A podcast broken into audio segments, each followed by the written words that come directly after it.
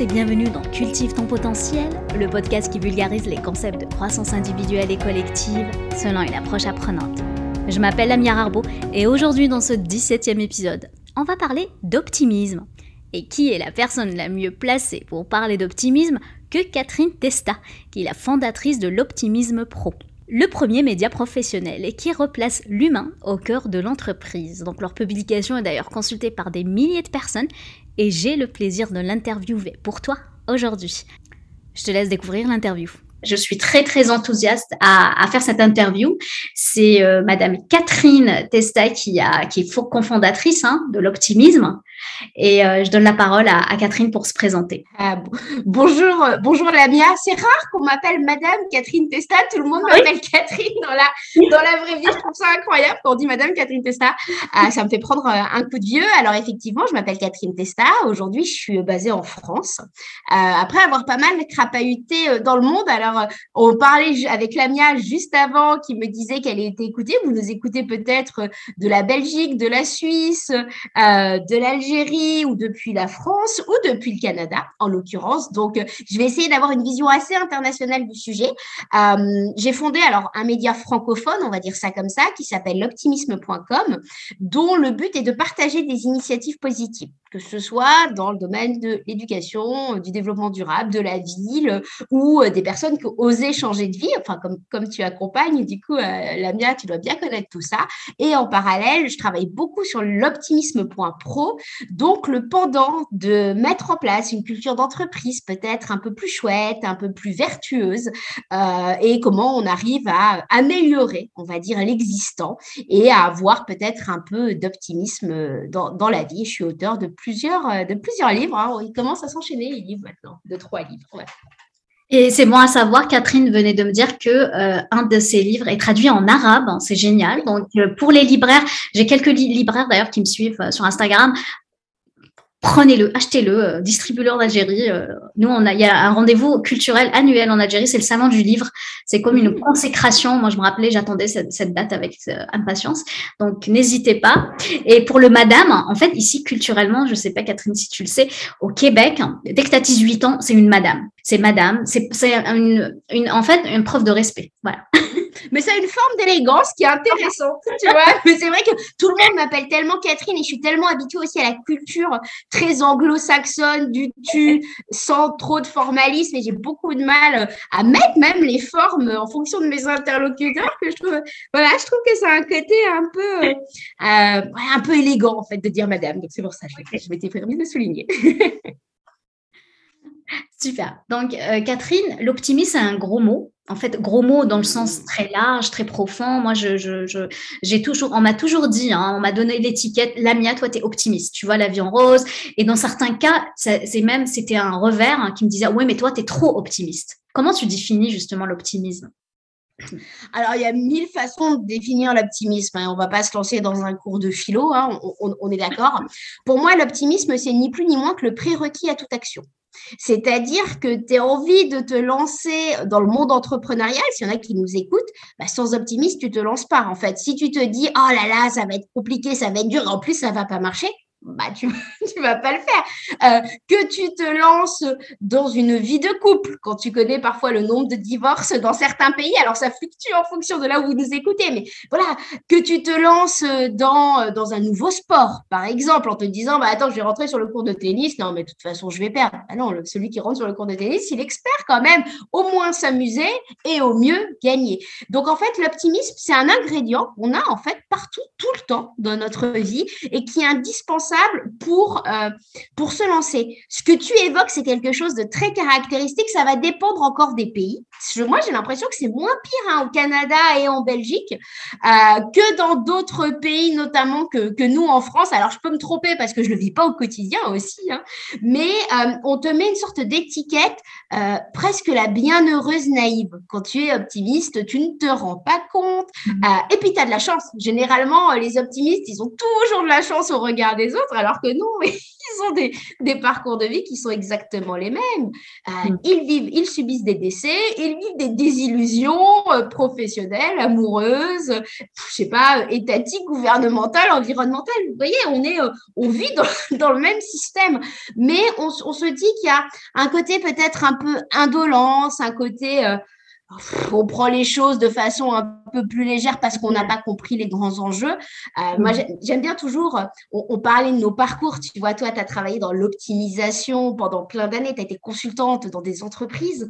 Euh, et, et, moi, je viens du domaine du développement durable. Donc, quand tu as travaillé dans ce domaine-là, tu n'es pas optimiste de nature, en fait. Mm. Par contre, l'optimisme est un ingrédient qui est nécessaire, en fait, pour avoir confiance dans le fait d'avancer en fait sur son parcours de vie. Hein. Ça ne veut pas dire qu'on va rien faire en se disant pas de problème, les choses vont aller dans le bon sens. Ça veut dire qu'on a envie que les choses aillent dans le bon sens et qu'on va agir pour. Donc il y a quelque chose dans ma, dans mon regard de l'optimisme, de volontaire, être capable d'imaginer quelque chose de meilleur, mais aussi d'actif. Hmm.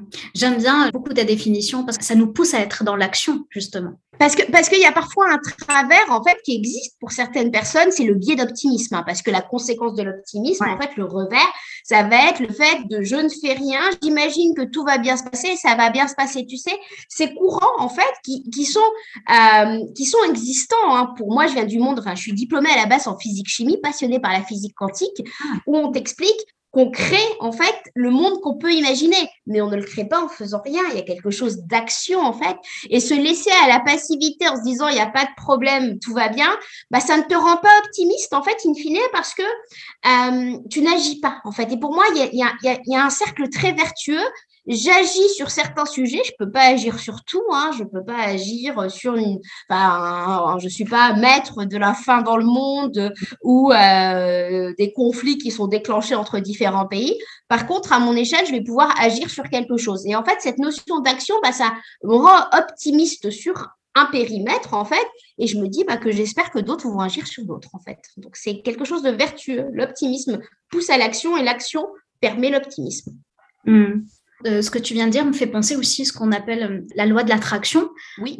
Pour une physicienne, je, suis curieuse de voir un peu ton, voilà, ton, Mon regard là-dessus. Regard là-dessus, parce que personnellement, qui est justement ce regard un, peu plus mathématicien, me dit mm. oui, mais tu vas pas imaginer euh, voilà un éléphant dans la pièce, dans le livre, c'est c'est pas vrai quoi. Exactement. Ah, en fait, il y a la loi de l'attraction, pour avoir vécu aux États-Unis, c'est des grands courants New Age hein, qui sont en train d'apparaître, euh, qui se posent de toute façon sur des fondements réels. C'est aussi ça qui est très paradoxal.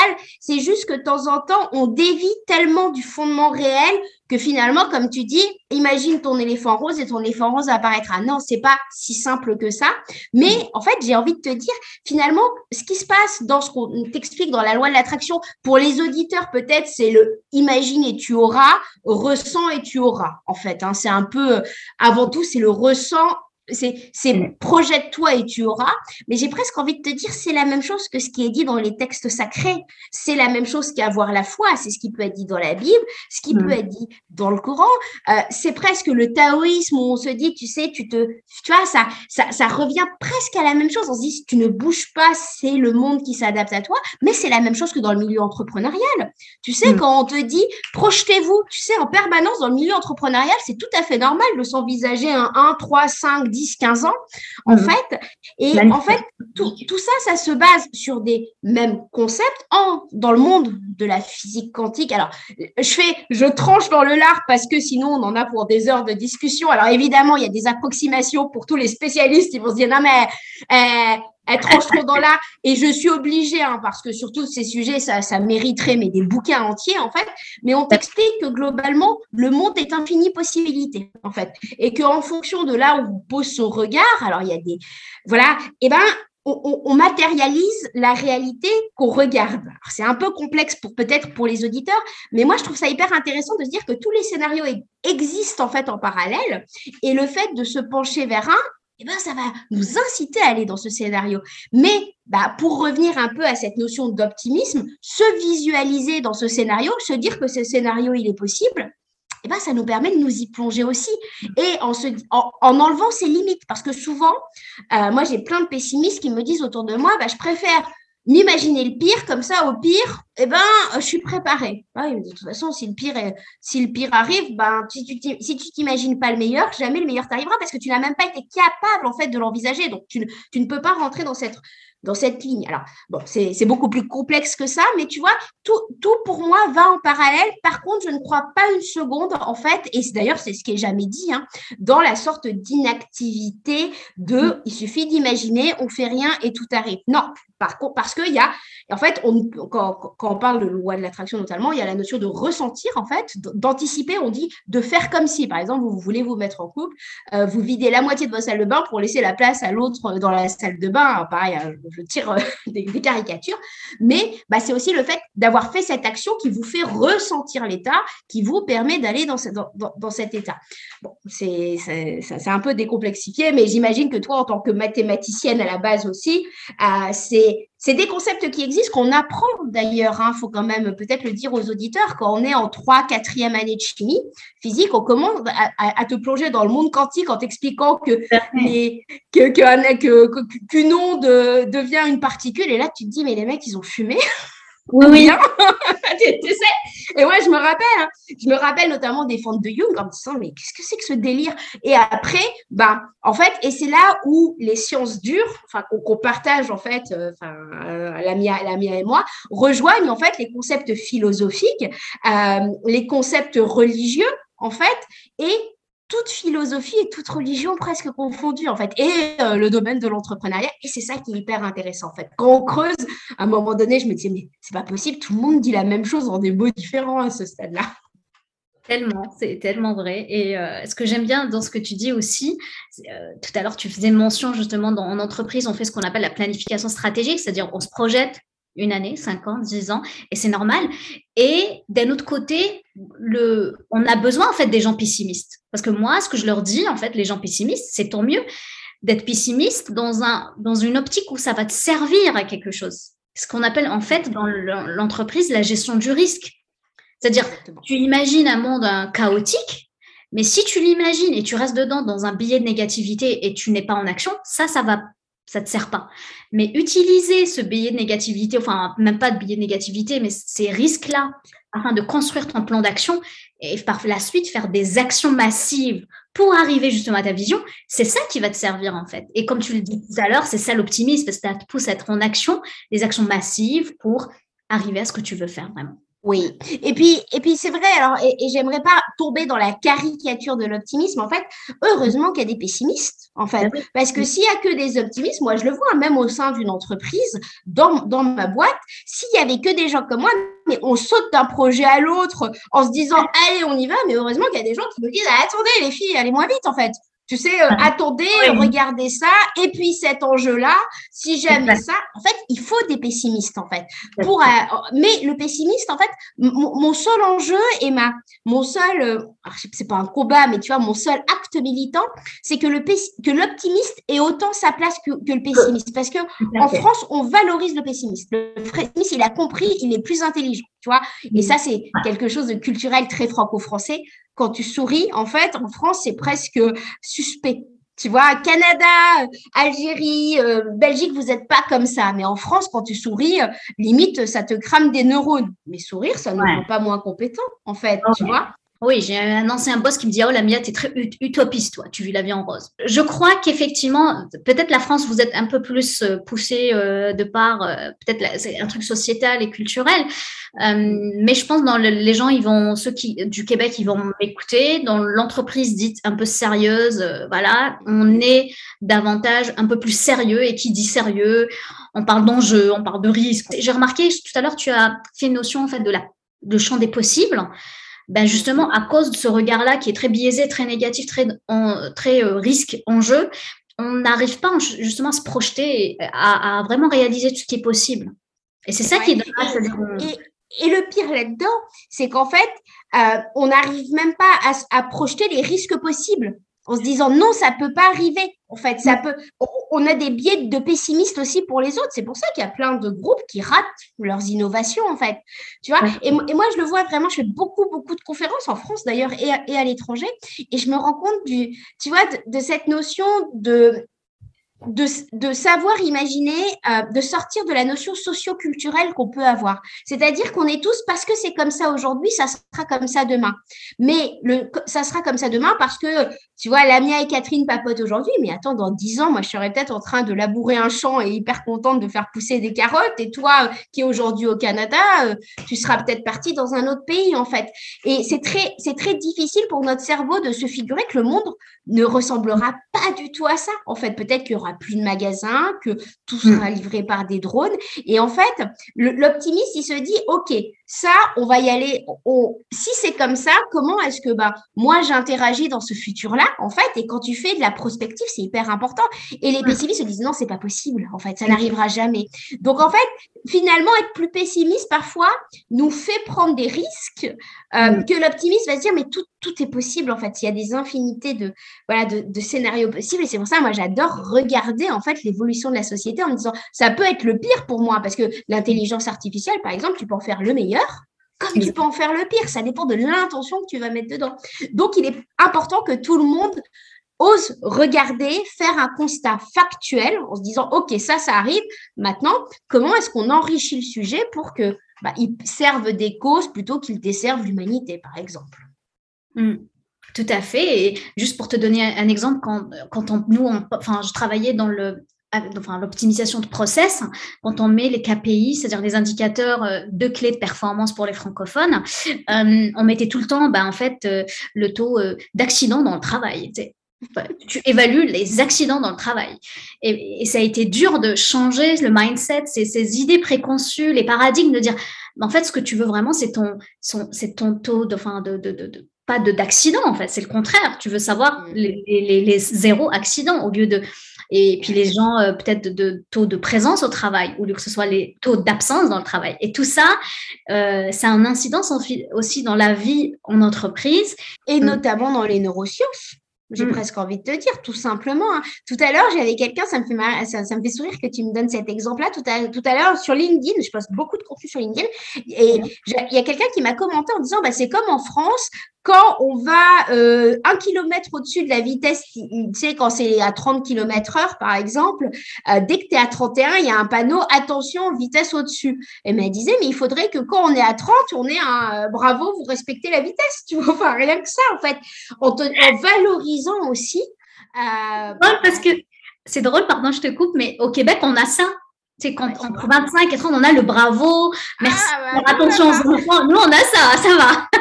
Bah, rien que ça, c'est hyper satisfaisant parce que tu es content.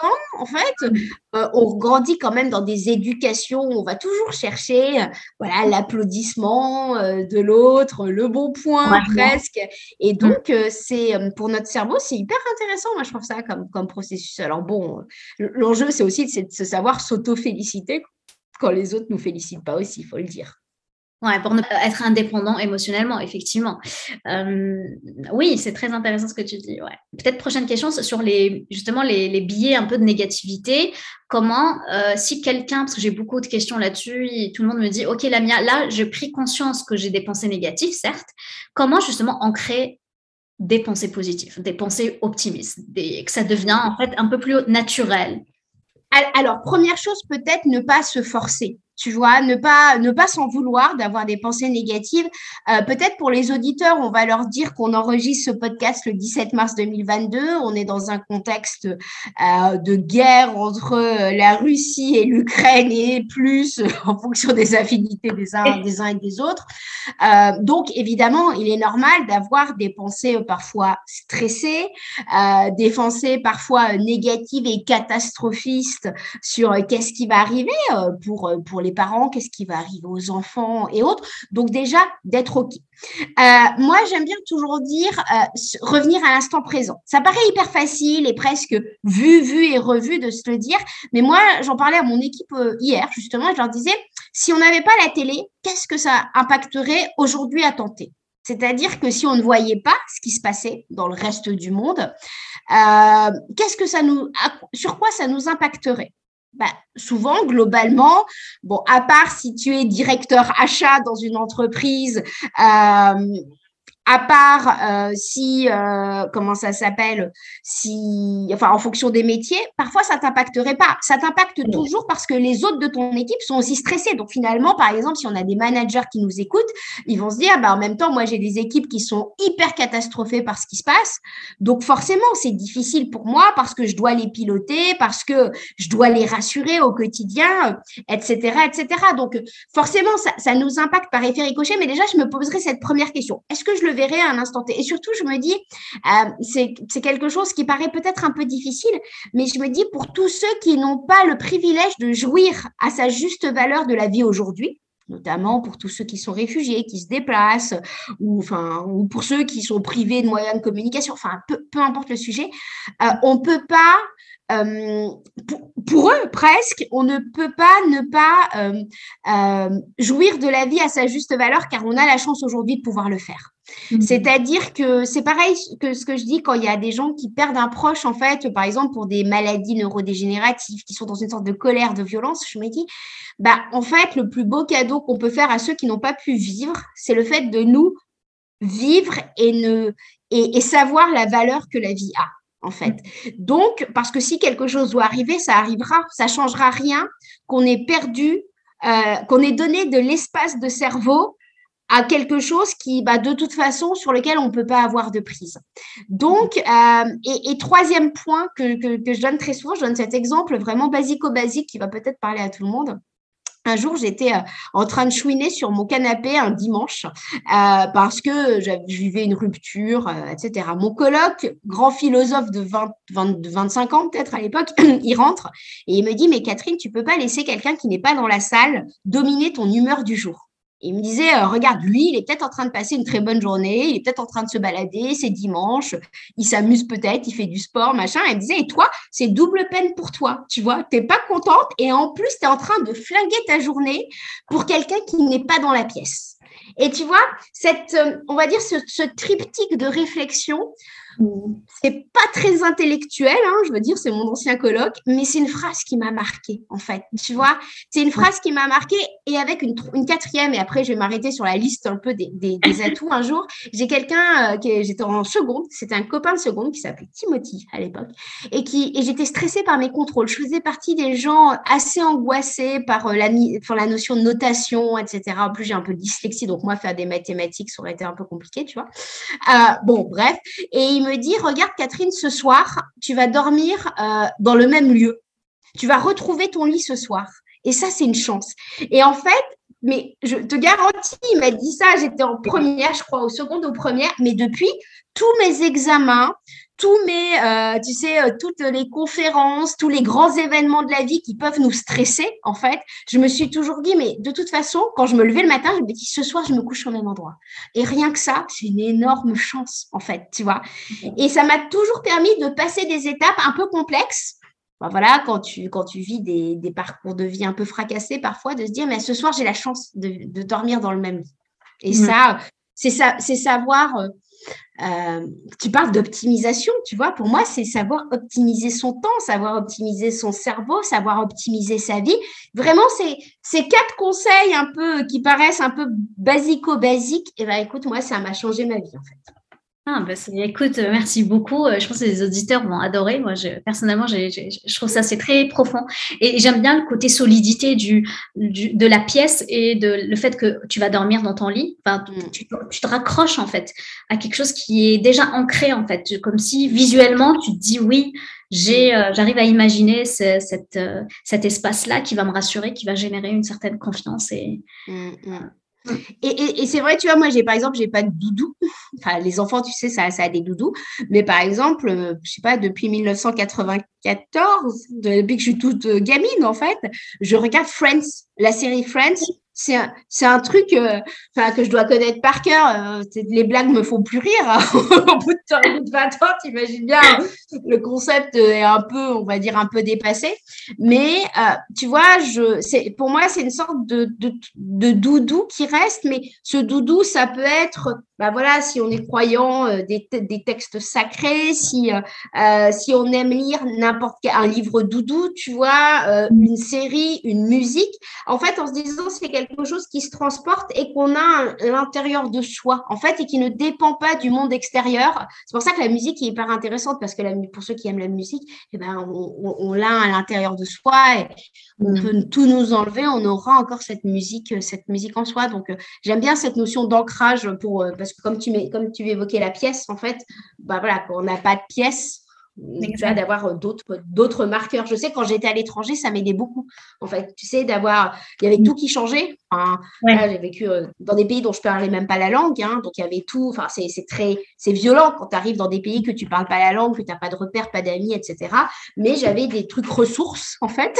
du coup, du coup, j'allais dans le monde, j'avais ma série qui me suivait en fait, parce que bon, Friends, tu le trouves dans n'importe quel pays, sur n'importe quelle chaîne, même si tu comprends rien, ça marche. Ah, mais c'était intéressant, c'est super. Euh, et en parenthèse, entre parenthèses, moi aussi, j'adore la série Friends. on va, là, en le disant, je te dis que tout le monde marque notre âge. C'est bon, elles sont deux, ces années-là. Écoute, merci beaucoup. Et euh, peut-être le mot de la fin. C'est tellement, enfin, je trouve c'est tellement riche. J'ai pas envie de finir, mais bon, chaque chose, chaque bonne chose a une. Euh, alors, pas d'injonction à l'optimisme déjà, c'est normal parfois de ne pas aller bien. Euh, moi, par exemple, euh, peut-être je vais donner un exemple aussi perso, j'ai traversé une grande période de fatigue là. Pendant un mois, j'étais crevée et je comprenais pas pourquoi. Tu vois, je me suis dit, mais qu'est-ce que c'est que ça? C'est pas du tout dans mon habitude en plus. Tu vois, je suis plutôt hyper dynamique. Donc, me traîner, je me traînais, je me traînais et puis se dire, ben écoute, ça peut arriver. Et on peut se traîner pendant un mois, on peut se traîner pendant un an tu vois, c'est possible. Mm. Et puis tout d'un coup, bah, on retrouve, on retrouve de l'énergie. Euh, pour ceux qui ont du soleil, je suis très, euh, je, souvent je dis, je suis un peu comme des, comme une cellule photovoltaïque. Donc par exemple, en hiver, je souffre. Euh, parce que j'ai pas assez de soleil et je suis très soleil dépendante. Il fait beau le matin, ça me met en joie. En fait, tu vois, ça, suffit à faire mon humeur de la journée. Donc, tu peux te dire, la nana, elle est quand même euh, sacrément basique. Mais en fait, quand on a du soleil au quotidien, on s'en rend peu compte. Donc, tu vois, savoir savourer ça et savoir se dire, bah oui, bon, bah c'est l'hiver, par exemple. L'hiver, je vais moins bien que l'été. Bon, bah écoute, c'est comme ça, en fait. Tu vois, c'est aussi, c'est aussi se foutre la paix. Et puis, euh, bah voilà, mettre des petits, des, des petits inputs personnels et surtout être soi. Tout à l'heure, tu m'évoquais le fait que bah, on te prenait pour un peu l'utopiste de service. Et ben, si c'est ta personnalité, c'est OK, en fait. Et c'est juste qu'il faut expliquer aux gens, bah, on a autant besoin d'utopistes qu'on a besoin de pessimistes, en fait. Hein. Et les deux, l'enjeu, c'est, par contre, l'objectif, c'est que toutes ces populations se parlent pour que ces populations travaillent ensemble, que le pessimiste dise attention, vous allez un peu trop vite, et que l'optimiste ah venez avec nous, faites quand même un point, tu vois. Bah, voilà. C'est que tout le monde travaille, travaille ensemble et on a besoin de tout le monde, en fait. C'est aussi ça. Mm. Et dernier message, parce que bon, faut que je, pourrais parler des heures, ça se voit. Euh, c'est peut-être de, de, dire à chacun à quel point on est indispensable. Parce que souvent, l'optimisme, on, se dit, mais attends, moi, je peux pas faire grand-chose contre euh, le dérèglement climatique, contre euh, les crétins qui sont pas sympas avec mes enfants à l'école. Tu vois, tu vois on, on se sent souvent démunis parce que plein de choses ne dépendent pas de nous mais se dire que nous, on a un impact. C'est-à-dire qu'on a un impact, euh, faire un sourire à quelqu'un dans la rue, ça peut lui changer sa journée. Euh, je donne souvent cet exemple sur, nos réseaux sociaux, on passe beaucoup de citations et euh, un jour, pendant le premier confinement, avec mon équipe, on se disait, mais quand même, on fait pas grand chose, tu vois. Comparé à des gens, euh, comparé à des infirmières qui étaient en train de sauver des vies, tu vois, tu disais, euh, en France, on a vécu des confinements. Alors voilà, ça dépend des, pays des uns et des autres par rapport aux auditeurs, mais euh, moi, à un moment donné, je me disais, je suis planquée chez moi, je suis, voilà, on avait beaucoup de boulot parce qu'on travaille sur les sujets de santé mentale, mais c'était pas grand chose comparé à des gens qui étaient eux-mêmes sur le terrain, quoi. Et un jour, on n'a pas publié une citation, tu vois.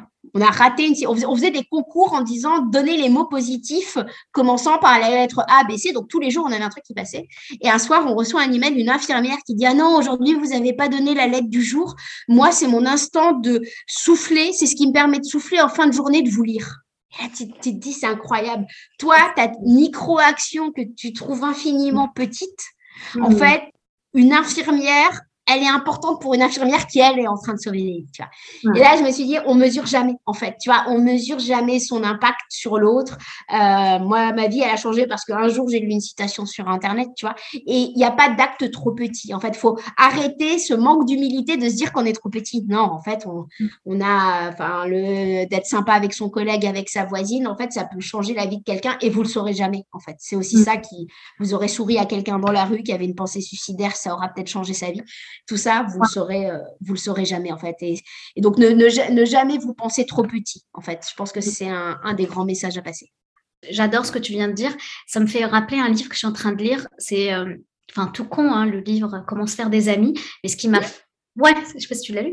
Et la phrase qui, m'est restée, c'est en fait donner sans recevoir, enfin, sans rien attendre au retour. Ah c'est la vraie, le vrai don, donner dis un bonjour, tu, tu souris, tu es optimiste tu, face à la vie. Tu n'as pas besoin d'avoir une attente dans ton point.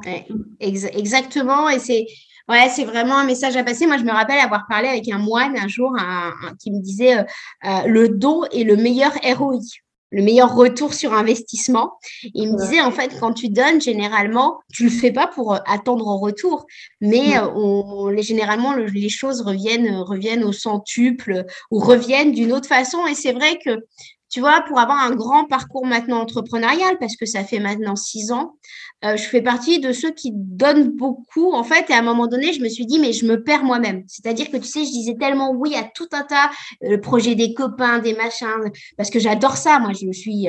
Et je me, à un moment donné, j'ai mis le stop en me disant, non, je me disperse trop, je donne pas assez d'énergie à mon propre projet, et puis je me rends compte, en fait, que, enfin, six ans plus tard, tous ces gens à qui j'ai donné des coups de main il y a six ans, bah, régulièrement, tu vois, il, me, en fait, je, reçois la monnaie de ma pièce de façon complètement indirecte et c'était pas du tout pour ça que je le faisais à l'époque, c'était juste par passion.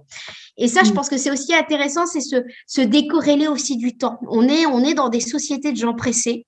Euh, quand on se lance sur un parcours, euh, je sais pas, de, euh, de développement des compétences, de, enfin, de changement de vie, de reconversion, peu importe, tu vois, on a, on a tellement l'habitude d'avoir tout tout de suite avec, avec nos réseaux sociaux enfin, on écrit à quelqu'un, on veut qu'il nous réponde tout de suite. Tu sais, on a perdu ce goût du temps long, euh, de l'effort dans le temps long, euh, de ce rewarding, de, ce, de cette récompense qui n'est pas immédiate. Alors que pour moi, la réalité, c'est que euh, ce, c'est le enfin, on le dit tout le temps, c'est le parcours qui compte, mais tu vois, se dire que tout ce qu'on est en train de faire aujourd'hui, peut-être que ça aura un impact dans dix ans phénoménal et dans dix ans, on, on s'en rendra compte. Et, et c'est ça aussi, euh, la notion, j'en ai parlé un petit peu tout à l'heure, la notion socio-culturelle du temps qu'on peut avoir, en sortir et se dire, non mais attends, je pose des choses et c'est pour ça que, enfin en coaching, tu dois en parler, c'est son alignement avec les valeurs, en se disant, écoute, je pose qui je suis, je pose ce que je fais, je pose euh, ce qui me semble juste en fait à un instant T, même si bah, de temps en temps, personne ne comprendra ce que vous faites. Et quand j'ai lancé l'optimisme, personne autour de moi ne comprenait ce que je faisais. Mes copains sont tous des collapsologues persuadés que le monde va s'effondrer. Je suis plutôt d'accord avec eux. Par contre, pour moi, ça va être pour du meilleur. Donc, euh, tu vois, c'est penser le temps long et soyez pas pressés. Euh, vous allez voir, la vie, la vie parfois prend son temps et puis tout d'un coup, ça s'accélère de façon exponentielle. Mais quand, souvent, quand on est prêt. Avant le, notre appel, j'avais dit à Catherine mon vrai pourquoi, pourquoi je j'ai lancé mon podcast parce que j'ai perdu mon frère, mon père et une des raisons qui m'a laissé créer d'ailleurs le podcast, c'est pour ma fille. Donc moi j'ai une petite fille de 6 ans.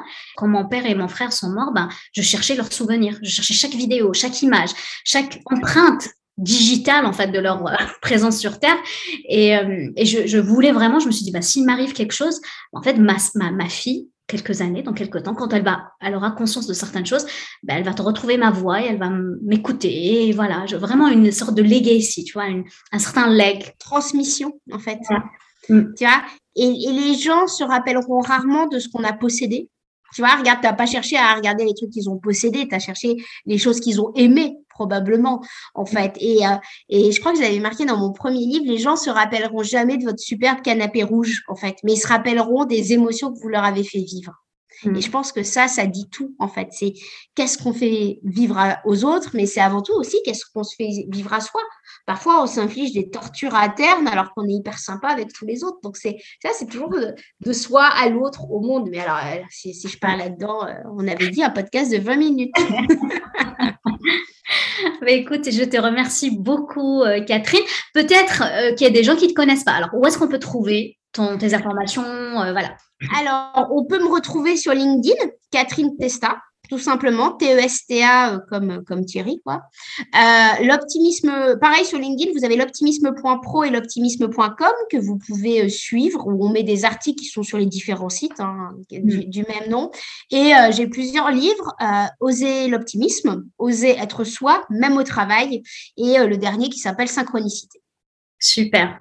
Et n'hésitez pas, regardez, lisez, c'est génial, c'est super. Et je te remercie beaucoup d'avoir accepté mon invitation. Euh, pareil, tu transparais en fait ce qu'on, lit en fait à travers toi. J'adore cette authenticité, vraiment, j'adore. Merci beaucoup. Merci pour le travail que tu fais. Merci à tous les auditeurs de nous avoir écoutés jusqu'au bout.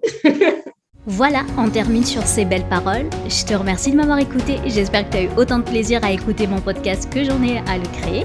J'en profite pour t'annoncer que je ferai un live Instagram ce jeudi 24 mars dans lequel je parlerai d'indépendance émotionnelle. J'aurai aussi un cadeau pour celles et ceux qui vont y assister. N'hésite pas à t'abonner à mon compte sur Instagram lamia.rarbo et peut-être à référer deux ou trois personnes qui pourraient peut-être en bénéficier. Sur ce, je te laisse cultiver les graines Prends soin de toi. Je t'embrasse. Passe une excellente semaine et je te dis à bientôt. Ciao, ciao.